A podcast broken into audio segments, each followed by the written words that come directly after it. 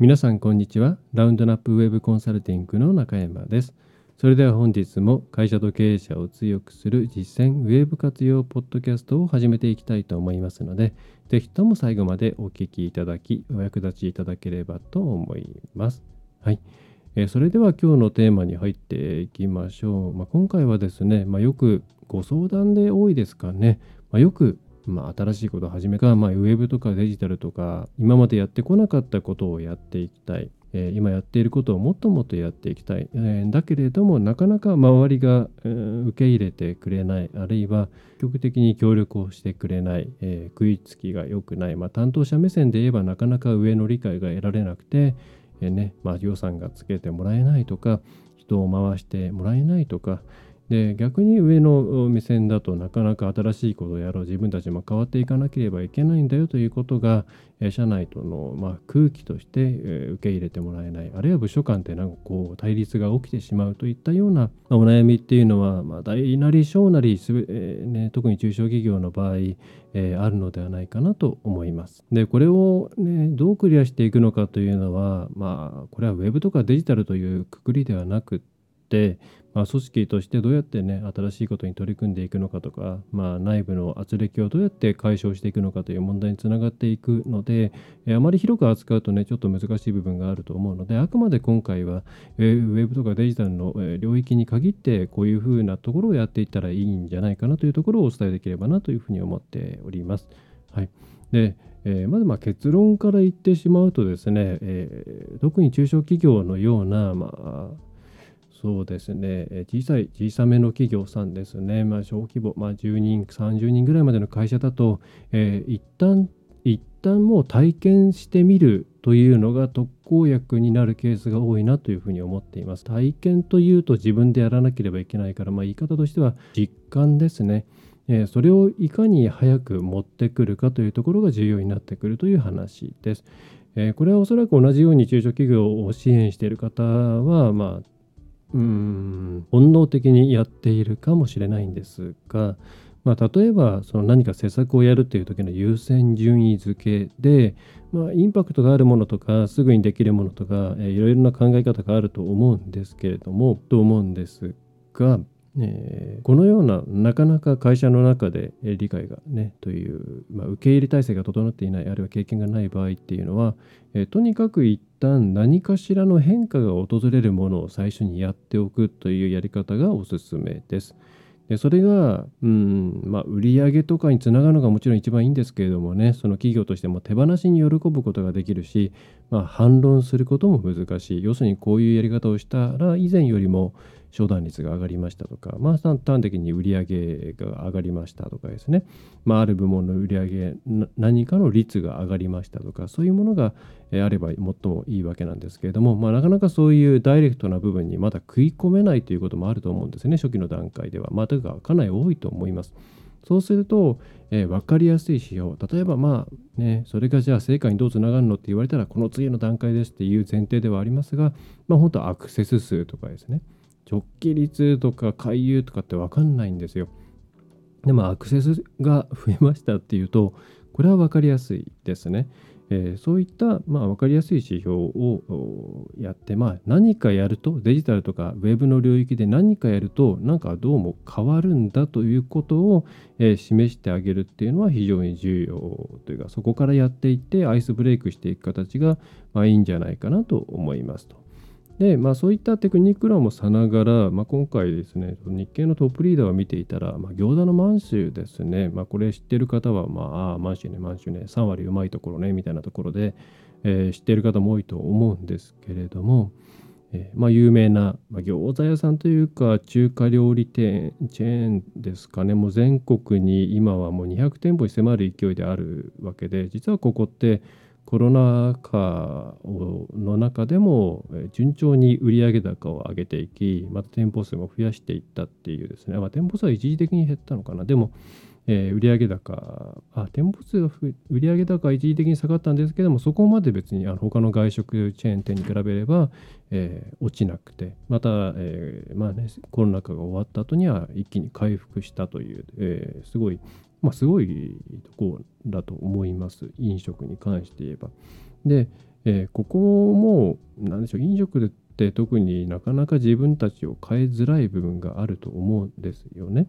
で実際ここもそのまあこれはコロナ禍に限らない、え、ことだったと思うんですけれども、えー、一応中華料理屋っていう体があるわけですね。町の中華料理屋、まあ、チェーン店なんであんまり中華料理っていう感じしないかもしれませんが、扱っている商品としてはま中華料理じゃないですか。手がそうなんですね。その大阪王将とか、餃子の王将とか、えー、ああいった感じのラインナップになっているわけなんですけれども、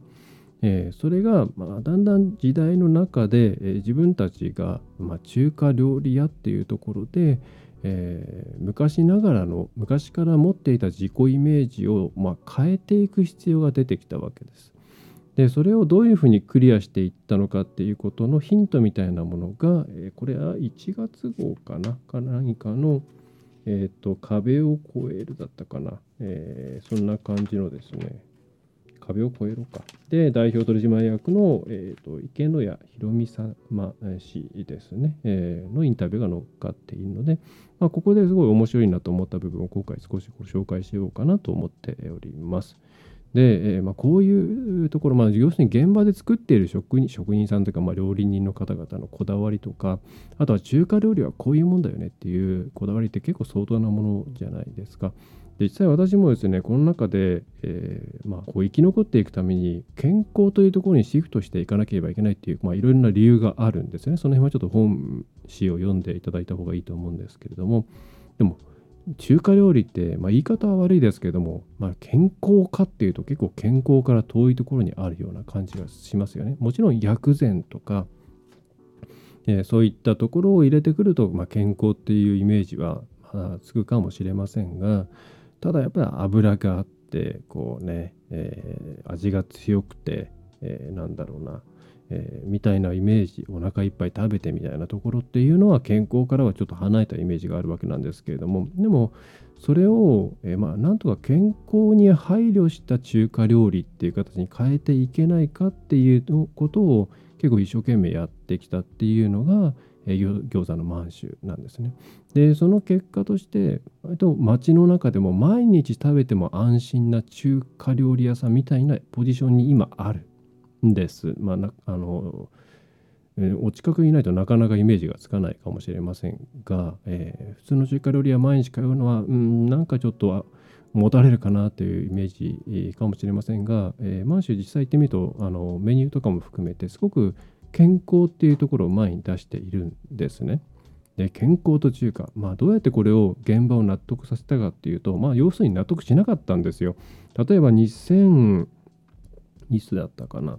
えー、ちょっとな何何年だったかな？僕調べたんですけど忘れちゃった。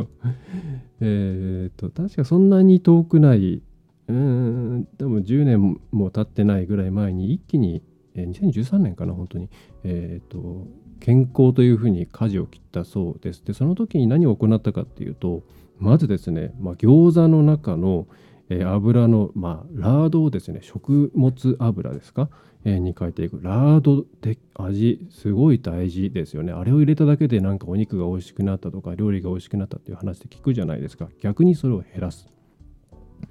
でそれから餃子に使う豚肉の脂身を3割減らして赤身にする。これも、ね、中華料理って言ったらまあ油が出てきて、そのジューシーな油が美味しいというイメージがある。ねえー、で赤身にするとか、まあ、それ以外にもいろいろヘルシーさを重視する方向に一気に、え、変えるっていうことをしようと、え、したんですね。はい、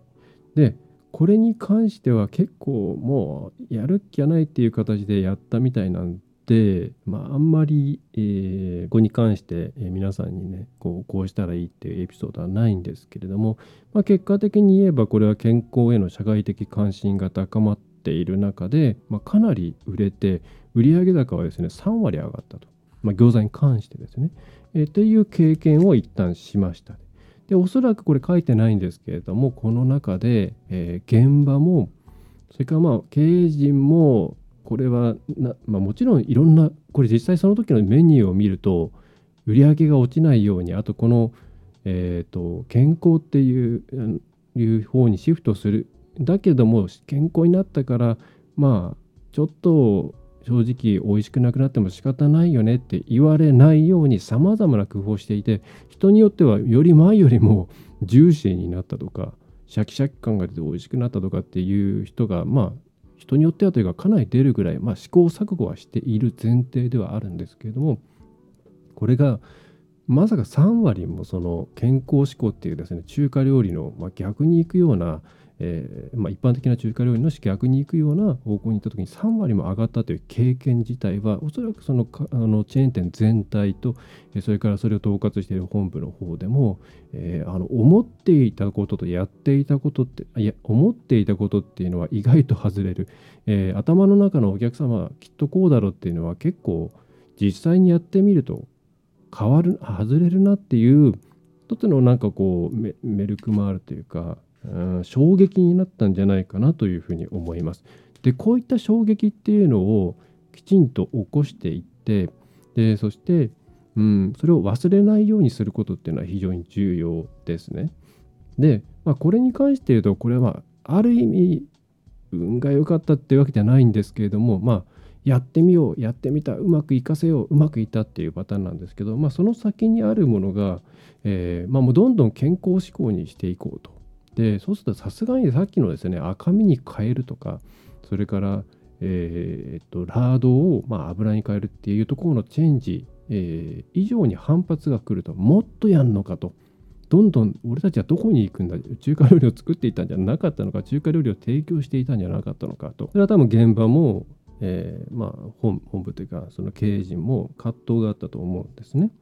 でそれをまあ無理にぶち壊していくと、まあ、おそらくこれ会社の中で絶対こう対立軸が生まれて、えー、まあ二極化するなりしてうまくいかなかったんじゃないかなと思いますのでなんとか派なんとかみたいな感じで、まあ、社長の交代、まあ、いつか大塚商会がやってしまったようなことが起きたんじゃないかと思うんですけれどもで、えー、満州がですねすごいうまくやったなというふうに思うのはもともとこういうルールがあったのか分かりませんが、まあ、一応、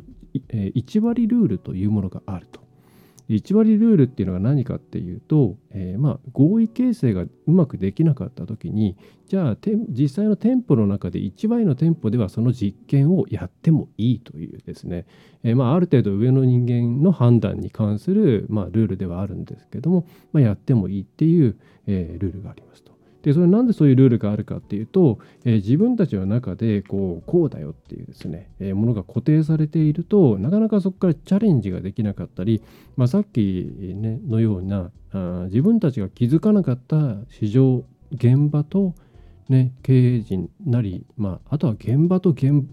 場でもズレがあることってあるじゃないですかね。えー、そういったものの補正ができないから。だからまあ10%のところで試すとこまでは、えー、いいよと。えー、変わるために、えー、なんだろうなそのきっかけを得るためのなんですかね、えー、なんて形容すればいいのかちょっと浮かびませんが、まあ、あえてルーズな部分を作っておくっていうことを、えー、していると。でそれによってたって実際に例えばですね玄米を使うと玄米まあいわゆる町中華のイメージで言ったら玄米っていう感じなんです。で当然現地でもですね職人から職人でもまあ本当にそれやるやるんかいと でこれに関しては社員の方でもね、まあ、かなり反対する人が多かったそうです。えー、なのでテストで、えー、これも一部の店舗で始めるっていうことをやりました。諦めるんじゃなくてちょっとやってみようと。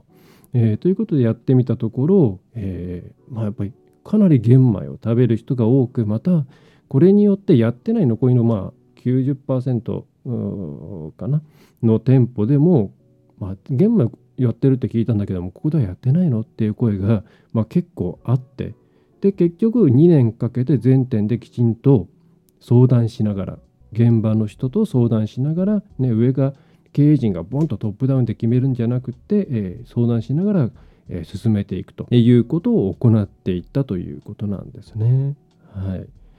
でまあこういう、うん、自分たちが変わることができる余地を作っておくそのガチガチに自分たちはこういうものだそしてそれに基づいて私たちはこう変わっていくべきだっていうような、えー、そういう考え方をしていくとどうやっても自分たちの認識の、うん、フレームの中から出ることができないし、えー、そうではなくても偶然拾えるような何か新しい変化みたいなものを、えー、逃してしまうことが多い、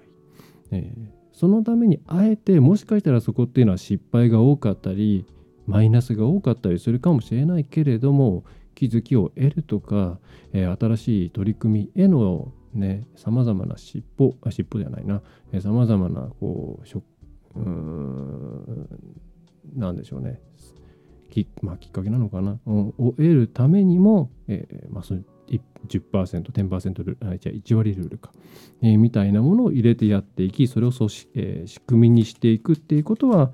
えー、すごくいいなというふうに思いました。だから皆さんの中でもあの無理やり仕組み化して自分たちが思ってもみないことをやってみるっていうそういうのを入れてみてはどうでしょうか。ね、納得いかないでもやってみる。でこれあのデジタルの世界で言えばやっぱりその、えー、数字で取れるものをやってい、えー、きましょう。なんとなく良くなりましたで広がるわけないので、ねえー、数字で取れるものをやっていくといいと思います。はい。まあ、そんな、なんかね、あのまあ、確かにあの当時のその変更されたメニューなんか見ると、まあ、健康っていうものがこんなに踊っている中華料理屋あるかなっていうぐらいのもので実際はねあの私も餃子好きなんでいろんなところ食べるんですけどもすごいヘルシーなんですよね。うん、で、まあ、あとまあ付け加えるとするとあの外食で全然ダメージ全然ではないんですけども比較的少ないダメージで済んだっていうのはあの満州知ってる方はですねあのお持ち帰り、ね、の餃子があるのご存知だと思うんですけどもあれ何割占めてると思いますか？普通お持ち帰りって言ったらそんなにね、1割か2割ぐらいかな、みたいな感じじゃないですか。実際コロナの時にお持ち帰りを始めた、ね、ところっていうのはありましたけども、あれコロナ終わった後にまあ激減ですよね。続けるかどうしようかなって迷うぐらいのところだと。えー、ただまあそれが実は あの餃子の満州ではですね、4割、4割テイクアウトなんですよ。半分以上がテイクアウトでむしろこれはだからコロナ禍に追い風だったんですねはいじゃあ持って帰っていつも食べられないけど餃子のマンションだったら持って帰って食べればいいか実際私もなんか食べた記憶があるんですけれども、えー、まあこの辺りでそして、まあ、そこでちゃんと、えー、お客さんの声聞いて、えーまあ、持って帰ったんだけれども、う、うまく焼けないっていう声が多かったということで焼き方とかを丁寧にですね、え、パッケージに書いてあげるとかさまざ、まな試みをしたらしいんですね。うん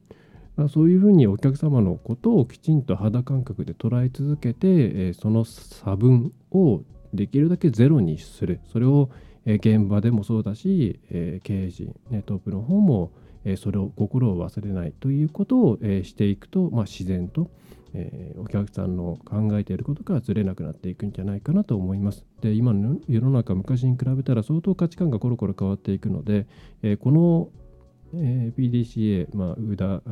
どっちかというとウダサイクルかな、ウダループかな、えー、の方の回転速度っていうのがものすごく重要になってきますので、えー、特に小さいね、中小企業の方々であればあるほど、この回転って上げやすいです。えー、ね、人が増えていけばいくほどなかなか動かなくなっていきますから、そこを強みとして、えー、こういった、うん会社の中をうまく変えていくことを高速で行うということを実践してみてはいかがでしょうか。はい。ちょっと今回はバクッと漠然とした話にはなりましたけれども、えー、こんな感じのことをぜひ意識して2024年のスタートを切っていただければと思います。まあ実際は 3月で、えー、第4期が終わるんで、あんまり12月で終わり、1月スタートっていう気持ちで、ね、いる会社さんって多くはないとは思うんですけれども、えー、まあ来期、えー、そういうことも少し取り入れて進んでいってい、えー、かれてはいかがでしょうか。うちでもそういったところの、ね、サポートとか、えー、外部の、えー、セカンドオピニオンあるいは、えー、お客さんユーザーテストですねなどをもとに、え、来期こういうふうに変わっていっていた、え、こういうことを試してみてはいかがでしょうかみたいなことも含めてコンサルティングを行って、え、おります。はいえ、それでは今回のポッドキャストは以上になります。特にお知らせはありませんね。はい。えー、ありませんね。はい。えー、まず、えー、面白かったと、役に立ったという方は、ぜひ購読していただいて、毎週聞いていただければと思います。また、レビューとか、取り扱ってほしいテーマみたいなものも、え、募集しております。ラウンドラップウェブコンサルティングのホームページの方から、え、お送りください。それでは最後までお聞きいただきましてありがとうございました。ラウンドラップウェブコンサルティング株式会社ラウンドラップ代表取締役コンサルタントの中山がお送りいたしました。また次回もよろしくお願いいたします。